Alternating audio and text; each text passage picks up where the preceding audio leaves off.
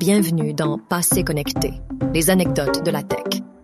Plongez dans les coulisses captivantes de l'histoire des technologies avec mon carnet. C'est en 1971 que l'Américain Ray Tomlinson va créer la toute première messagerie électronique entre ordinateurs distants, alors qu'à cette époque, l'Internet n'existait pas encore. On peut dire que c'est à ce moment-là que le courriel est né.